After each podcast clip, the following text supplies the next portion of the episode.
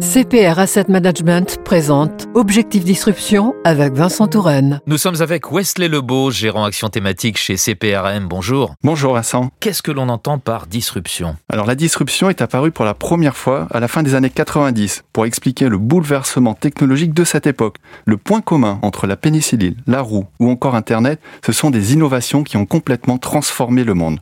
La disruption a toujours existé, mais aujourd'hui elle s'accélère et se produit dans la vie de tous les jours. Est-ce que vous avez un exemple? Alors en 2020, c'est le télétravail, la transformation organisationnelle la plus rapide de l'histoire moderne.